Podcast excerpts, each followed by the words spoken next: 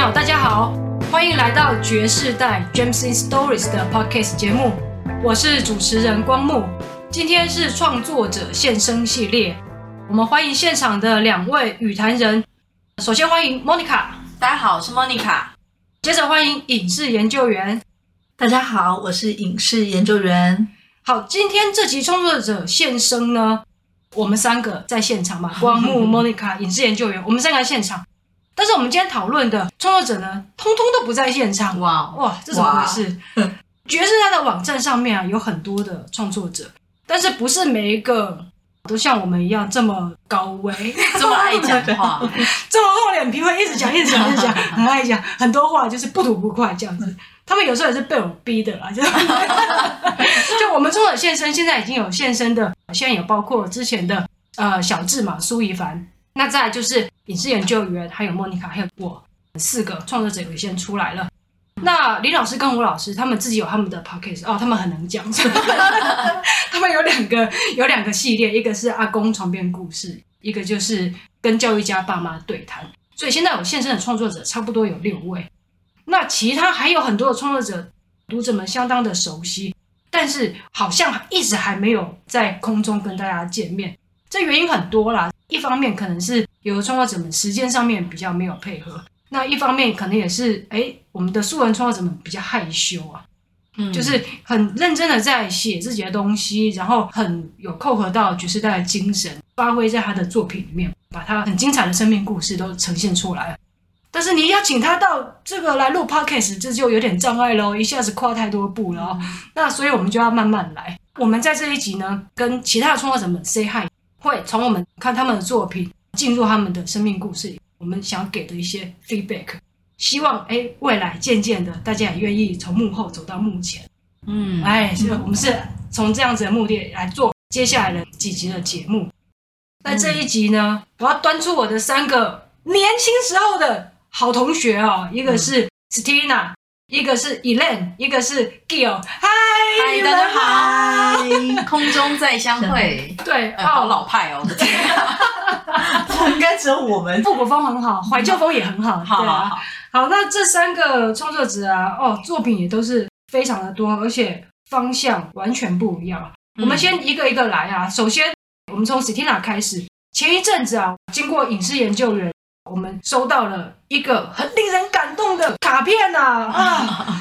这个卡片呢，都要掉泪了啊！真的很难得掉泪。对对对对对，这个卡片呢是谁？是影视研究员小阿姨呢？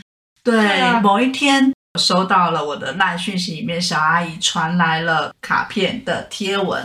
那上面呢就是写了她对于我们爵士代的感谢。还有就是他看完 Stina 的文章的一些感受。嗯，呃，Stina 在网站上面有两个作品哦，一个是能量与讯息的解读，这个他会从很多的不管是水晶啊，或者是牌卡啊，或者是阿卡西记录，哎，解梦，哎，这送光，哎，蟑螂，哦哦，狗狗。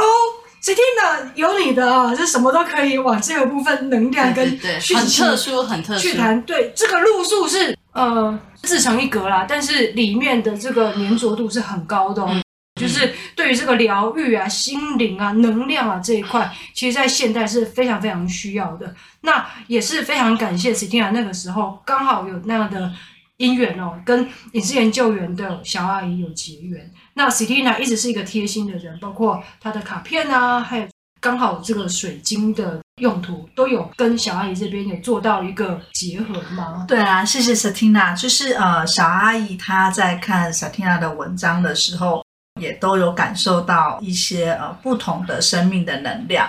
那所以当时她收到了 Stina 的水晶的萤石的礼物的时候，是非常的开心的。我们在场的三个人就是我嘛，然后影视研究员跟莫妮卡，对于能量跟疗愈的这一块，其实我们也都还在算是在认识当中哦。对，啊，莫妮卡，看一下你过去有接触过这一类的，你为什么这个脸 蛮陌生的？是嗯，其实我一直以来就是这个领域，我真的非常陌生，而且。某个程度，啊，Stina，不好意思，就是因为我太不了解他了，所以我对这个东西某个程度的抗拒，因为我觉得这个东西有一点是形而上的，它不需要太多理智，用理智的方式去理解它。我不知道我这样讲对不对，但是可能是因为我一直用不不太对的方式想要去理解他，但我一直没有办法理解他，所以我觉得很陌生对我来讲。呃，这么多篇里面有一篇我最近看了，其实蛮有感觉，就是 Satina 有提到，在我们呃人人一生里面，就是。类似灵魂吧，是我们的人、嗯、能量。你说阿卡西记录啊？对，阿卡西记录，他、哦、是说呃，就是那个部分，除了我们自己的能量之外，还包含了家族的能量，是会互相影响。嗯、看到那一篇，我是蛮大的启发，因为呃，这跟呃之前的一个什么灵魂急转弯这样的电影，嗯，或者是我们在其他的呃类似这种讲。人格的这样的书有类似的概念，就是说一个人的灵魂，他可能记载了他前世的记忆。嗯、那只是说更让我惊艳的是说，哦，原来我们家家族成员的这个记忆也是在这个里面的。所以，我们不只是要去厘清我们自己过去的这个呃记忆。还要包含了，就是我们家族成员里面的这记忆，它可能会是反复出现在我们的人生里面。所以有的时候你会发现，为什么你在某些固定的点一直遇到关卡，或者是结打不开，或者是走不过去？这个时候就像是去看看 Satina 的文章，然后他会告诉你说，怎么样去思考，是不是呃，你没有去解开你家族成员跟你自己的那个记忆的密码。哦、oh.，对对，他的那个阿卡西记录啊，其实像我们每一个人都会去面对一些轮回啊、嗯、生死啊，包括蟑螂也都是这个这个事情。哦，蟑螂送光这件事情 太令人惊讶了，就是非常惊讶。就是他在在打蟑螂的这个过程当中，他没有打死那个蟑螂。他在睡觉的时候，他又做了另外一个梦，梦到两个军官，然后他把自己投射成其中一个角色，然后。醒来之后，他用送光的方式跟梦中的这个军官做一种算是祈福，祈福送光就是一种类似祈福的概念。然后他把这件事情做一个和解，然后再投射到他杀蟑螂这件事情上面。呃，坦白说，我一开始是有点难以理解的，嗯，但是我试着去揣摩，就是这个送光的这个意义，其实就是一种。祝福嘛，一个化解，嗯、一个呃解开这个结的一种方式，我觉得这也是一个蛮特别的处理事情跟看事情的方式，欸。对啊，像 Satina 在他的作品里面哦，还包括小说是《挪威之梦》，因为我也还在理解欣赏他的作品的过程当中。虽然我们认识很久，每一年呢，就是都会出来见个好几次面，但要不是爵士代啊，我还真不知道 Satina 对于这部分的涉猎啊这么深啊，真的很。对啊，所以很特别。他的《挪威之梦》还有能量与讯息的解读里，我觉得大家可以特别去看个灵魂的记忆，还有梦境里面出现的人物。那些梦境里面的人物，他之所以可以这么的清楚，一直对应到他自己现在目前的生活里面的课题，他的解读可能都是他的某一世里，可能有一些没有过去的一些关卡，在梦境里面，他会不断的在出现。大家觉得，哎 s e t i r a 的作品是不是特别的奇幻呢？但是我要说，这个奇幻还是立基在很真实的基础上面去产生的。所以你的意思是说，嗯我们在他作品里面看到他梦境的那些东西，光武，你的意思是说，Satina 是把这些梦境里面的角色投射成你他自己吗？还是这个这一点我不是很清楚。这个就是他的梦，而且他可能是他某一世里面曾经经历过的一个遭遇啊。这个是我现在是先在这个部分斗胆哦，帮 Satina，帮 Satina 稍微做一下回应啊。如果我讲错，欢迎 Satina，你出来跟我录一下 Podcast 没有没有，算是算是先。解我这个读者的疑惑啦，因为我在看 Citina 的东西的时候，嗯、对，确实像光木讲的，它比较奇幻一点，对，然后有点跳脱我原本看事情或是看故事的一种习惯的那种脉络的。跟那位越界的客人是不一样，哦、不一样，不一样，不一样，对对对，跟防疫方面它也不大一样，就是对我们可能都在做小说上面的创作，但是我们的路线不太一样。但是 Satina 它其实并没有完全跳脱于现实哦，她是因为梦境对于他来讲跟真实不可分离。嘛，那他的某一世里面曾经出现的一些记忆啊，他在现实里面看极光，好好的，结果呢，又还是会一直梦到那样子的梦啊。我我不能暴雷太多了，那就看未来 Satina 怎么样子从他的作品里面让让读者们更了解。对对对，那呃，我们也是很期待 Satina 之后的作品啊。接下来要谈的第二个创作者是在网站上面非常多点阅的 Gio 哦，牙医的彩绘世界里面很多的水彩画，它是一个图画绘画，但是里面有很多的象征的意涵，还有他对于自己人生的期许。牙医的彩绘世界里面前半段有点像是我的专访，帮他的作品做一些介绍，对，做一些介绍跟一些报道。后来 Gio 他的文字都是他自己的，那我觉得他呈现的方式比我用报道的方式更整个很紧密的结合在一起啊。嗯、文字数量不是很多，但是你可以更聚焦在他对于图画的一个意义上面的一个呈现啊。我几乎把他当偶像崇拜啦，偶像啊。对 g i l 嗨你好。没有，因为因为应该是他的画作非常的吸引我啦。嗯，因为我觉得呢，我自身就是一个你知道天生没有带。这种艺术天分的人，就是没有这个细胞、没有这个天分的人。但我又觉得我很想尝试画画这件事情。但你知道吗？当你没有这种天分，觉得自己没有这种能力的时候，然后你又想做这件事情的时候，其实就是真的是跨不出那一步啊。所以当爵士代网站上面有 Gill 这样的一个创作者在分享他的画作的时候，哇，他的画作真的，我都会很认真的去看他每一个画作里面。我就会觉得哇，这个画到底是怎么画出来的？这个这个这个晕染的这个过程当中，他怎么决定颜色要怎么用？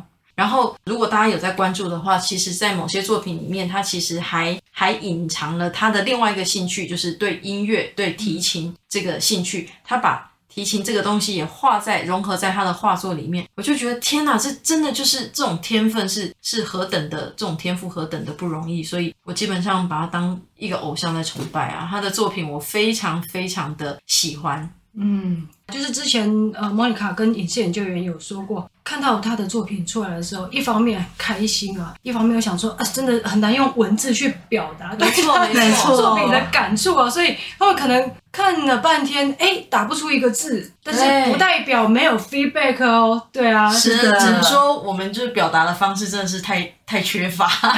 我这边可以 echo 一下 Monica，，就是我也是呃美术的门外汉，就是从小美术课都是我的一个呃那叫什么，就是障碍这样子。嗯、可是，在看呃 Gill 的画作跟他的文章的时候，让我发现到说，其实呃美术这件事情并不是高高在上的殿堂。像有一篇他提到了所谓的写实画跟艺术画，不只是这一篇，在很多篇我们都可以看到，就是说强调的是说我们怎么样用我们自己的角度去看这幅画。一幅画它并没有一个呃既定的答案跟解答，嗯、不一定你要很懂得画作的技巧或什么才能去呃欣赏欣赏它，而是你。就纯粹欣赏画的美也没关系，嗯、甚至去寻找他画作里面的题情在哪里，嗯、也是一种乐趣。或者是你把它对照到自己的一个生活经验。那像有一篇我也蛮有感受，就是 Gil 在提到说，音乐是他的一个梦想。那他把这样的梦想以题情这样的一个符号为象征。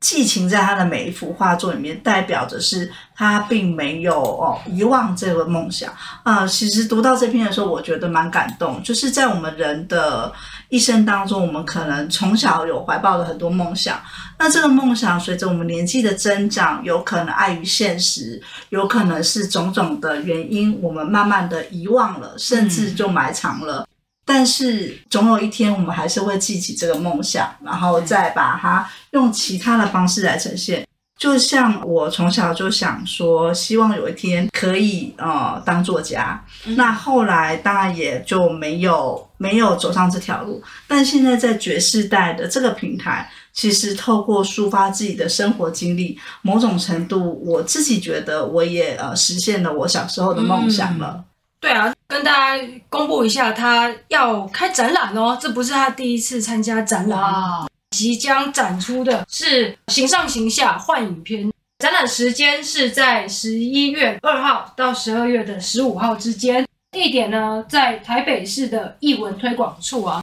展览的资讯我们有放在网站上面的活动专区，那到时候呢也欢迎大家可以到现场去感受这个画作的震撼力啊。有机会遇到 Gio。它有可能会出现的时间应该是十一月六号的开幕式的时候，不只有 Gio，还有其他水彩画这边很多的新锐，还有很多本来就非常有名的一些画家。嗯，可以在这个展览的场合里面可以欣赏得到。有缘分的朋友可以到时候去亲临现场，跟他们做一下交流。嗯，好，我们介绍了两位 Stina 跟 Gil 两位创作者了，还有一位应该是在所有的创作者里面算是嗯名气非常响亮的一位哦，嗯、对，是是 Elaine。Elaine 呢，呃，又我们实在是太熟了哈，然后我就直接问一下，我就直接问一下 Monica 跟影视研究员好了。嗯，呃，Elaine 一个企业家嘛，可是呢，我非常欣赏的是他对于文化的这个部分的重视。哦，我记得他的有一篇就是文字的重量，是不是？哦，诗词跟墨宝的重量。哦，诗词跟墨宝重量，对，那一篇我非常的非常的喜欢。我觉得它传递一种企业家，他不是只有对于营收啦，嗯，哦，或者是企业的拓展啊这方面的关注而已。他其实对于文化，东方西方的文化如何融合在他的企业里面，或如何用他的企业的力量让这个文化的这个影响力扩张，我觉得这一点是不容易的。就是以一个一个商业的角度来讲的话，因为文化这种的耕耘，它其实很难立竿见影啊。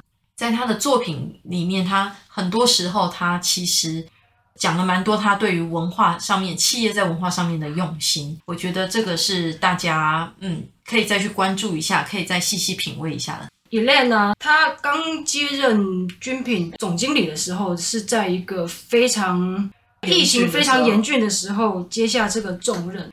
他那个时候也有文章是饭店人不会想找到当年丢掉的钥匙。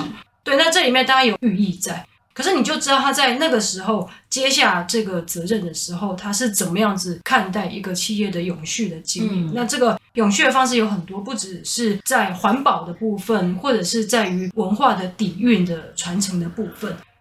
Elaine 他的企业家的高度，当然跟一般素人创作者他所看到的角度是不大一样的。对对对，大家有这样子的机会啊。在爵士代的平台里面看到他很完整，然后很细致的多思维上面的一些转变啊。当然，爵士代对于 Elaine 来讲，绝对只是一个小小的锦上添花而已。对，但是他愿意把他的作品放到这边来，让我们的读者们一起可以欣赏。那我觉得，呃，我们也是非常感谢，那也很珍惜有这样子的机会啊。Elaine 也有一个作品是有点卡通式啊，就是。沉睡的古堡啊，里面有他迪士尼的一些风格啊。那我觉得有一个童心在啊，他所以表示说他在经营企业的过程里面，他其实一直有维持那一种趣味，那种孩童式的那种纯真，他其实都有把它把握住。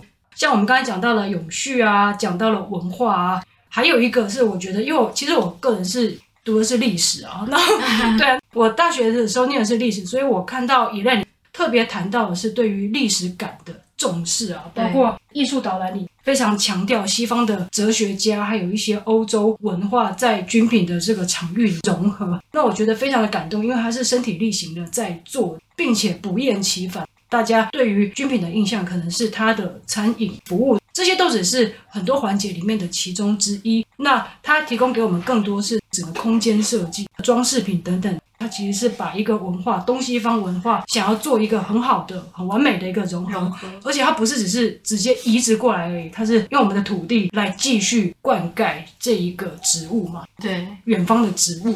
哎，我好像讲太多，也是研究员。我我我刚刚听那个光木讲到那个他比较童话的那一篇《沉睡古堡》那一篇哈，其实我也觉得很有感，嗯、因为其实。我们去年就一直看到，因为疫情的关系，旅游啊、饭店业其实都受到非常大的冲击。没想到在今年五月的时候，我们台湾也面临到这种情况，然后突然的就是升级为三级，然后大家就都关在家里，都不敢出门了，也不能出门了。当然，台湾的观光业啊、餐饮业、饭店业也都受到非常大的冲击。不过，当我看到这个，刚刚光木也提到嘛，Elaine 就是在这样子的一个大环境的冲击之下，接下这个重责大任。他这篇文章里面，他用一种童话的故事、饭店书写的的这样的一个书写方式，让我觉得说，嗯，在这样子的冲击之下，他还是可以韬光养晦，非常沉得住气的，默默的做他们该做的事，坚持他们该坚持的东西。然后你可以在文章中看到他们饭店业如何在这样子的一波冲击的浪潮当中忍耐、坚持。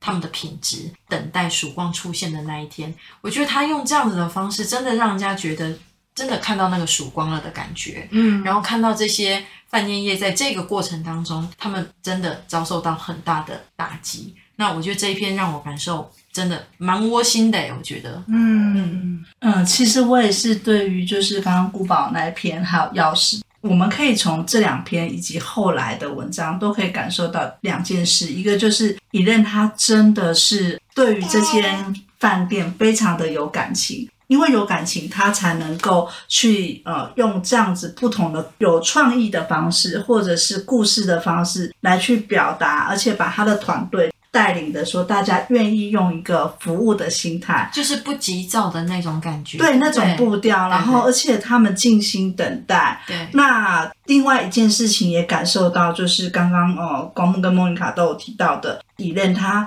不只是一个商人，而是一个不一样高度的有文化气息、艺术气息的企业家。在某一篇我有印象，他是对于永续跟土地的议题蛮浓厚的情感的。对，永续地球解放领袖高峰会，对对对对，而且他在地球日那一天，他们举办的一。没错，其实很多的企业家，他可能因为营业的压力。更何况在这一两年下来，因为疫情，其实很多饭店业都受到重创。可是即使在这样一个严峻的时期，以任他还是本着对于这块土地跟人文的关怀，我觉得这是个蛮难得的一件事。所以看完以任的文章，我本来没有很认识军品，可是我就会很想以后有机会的时候，我们一起去，咱们一起去，是的。妹妹也一起去，她现在醒了，所以大家有听到，咦、欸、咦、欸，就是妹妹在在加入我们。这一集的节目呢，我们谈了三位啊，风格差非常大，但是都引起了不同的群体啊，对于他们作品的一些共鸣啊，跟大家复述一下。Stina 走疗愈还有心灵路线，从她的作品里面看到，对于一些前世的记忆，还有今生今世。想要去处理的一些课题，那这里面遇到的一些困难呢，他可能会从水晶啊、符文啊去找一些讯息上面的一些解读，给他一些方向上面的指引啊。那我们可以继续去 follow 他。好，那第二位呢是 Gill，Gill 是已经进入了牙医师的领域，那后来在这一年半里面重拾画笔。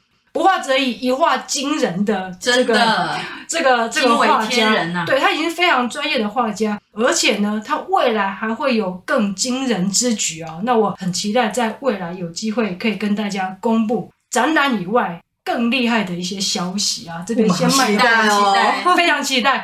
那再来是 Elaine 啊，正如大家刚才讨论到的，其实饭店业的压力在这疫情之下非常非常的大。